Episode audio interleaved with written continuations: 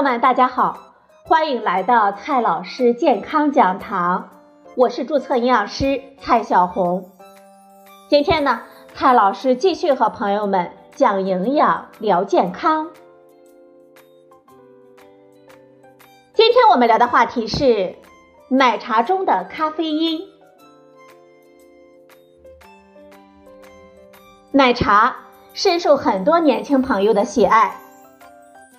是最近呢，深圳市光明区消费者委员会开展了珍珠奶茶的比较试验，结果发现呢，检出了咖啡因。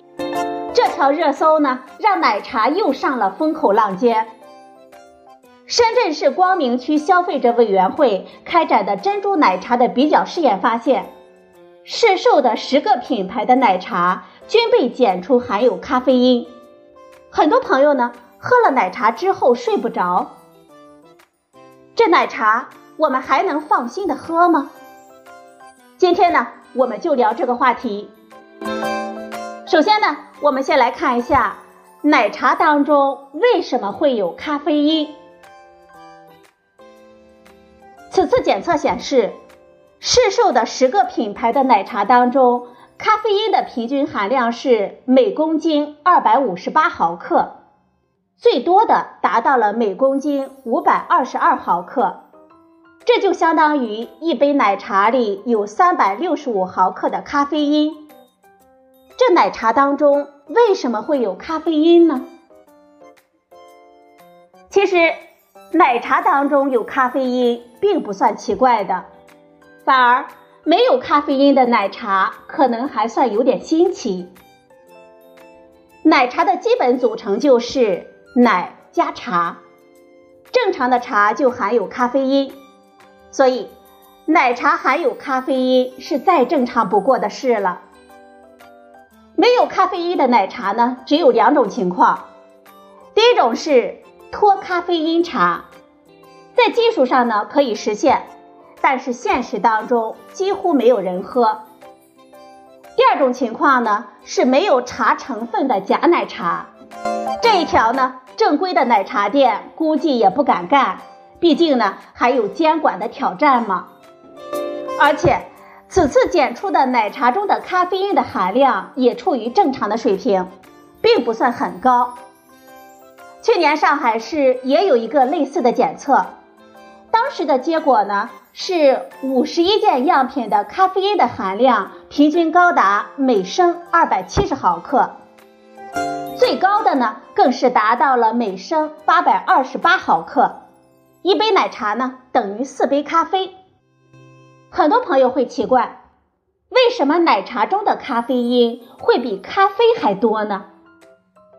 其实呢，这也完全正常，因为奶茶里边可能是用的茶叶，有的可能用的是茶包，有的呢是加了速溶茶粉。里面的咖啡因的含量都可能很高。大家最关心的是，这奶茶中的咖啡因是否安全呢？是否会对我们人体产生危害呢？实际上，从目前的研究来看，正常人适量的摄入咖啡因是安全的。美国食品药品监督管理局、欧盟食品安全局。加拿大卫生部等国的健康机构均认为，对于健康的成年人来说，每天摄入不超过四百毫克的咖啡因是安全的。但是青少年、孕妇他们对咖啡因呢，的确更敏感一些。一般呢，我们也不鼓励他们摄入咖啡因，但是并不表示他们完全不能碰。加拿大卫生部。美国妇产科学会、美国孕产协会等健康的机构均认为，怀孕期间每天不超过一百五十毫克到两百毫克的咖啡因，并不会对新生儿或者是孕妇产生危害。孕妇呢也是可以适量摄入的。至于儿童青少年，欧盟食品安全局的评估认为，三岁到十岁的儿童。每天摄入每千克体重三毫克的咖啡因，也就是对于体重三十千克的儿童来说，大约不超过一百毫克的咖啡因是安全的。此次检测的奶茶当中，一杯奶茶中咖啡因最多的是三百六十五毫克。对于我们正常人来说，每天一杯完全是没有问题的。我们需要提醒大家的是，有的人呢可能会比较敏感，喝了奶茶之后会出现失眠、手足颤抖、四肢无力、呕吐等症状。这种人呢，一方面没必要喝。另外呢，也可以考虑喝清淡一点的，慢慢的喝，最好呢要避免空腹喝奶茶，可以根据自己的适应的程度来适量的饮用。奶茶虽然好喝，但是呢，这争议啊是一直不断的。比如，有些人呢会担心奶茶中的反式脂肪酸，不过。这次检查的结果显示呢，反式脂肪酸的问题并不大。况且，我们中的多数人反式脂肪酸的摄入量都不会超过推荐的标准。我们偶尔喝一点奶茶也不用太担心。有的朋友呢会担心这珍珠会不会有害呢？如果是用的合格的食品原料。并且符合国家标准使用的添加剂，这些呢也不会对我们人体造成任何的伤害。其实啊，这奶茶最大的健康问题是糖和脂肪太多了。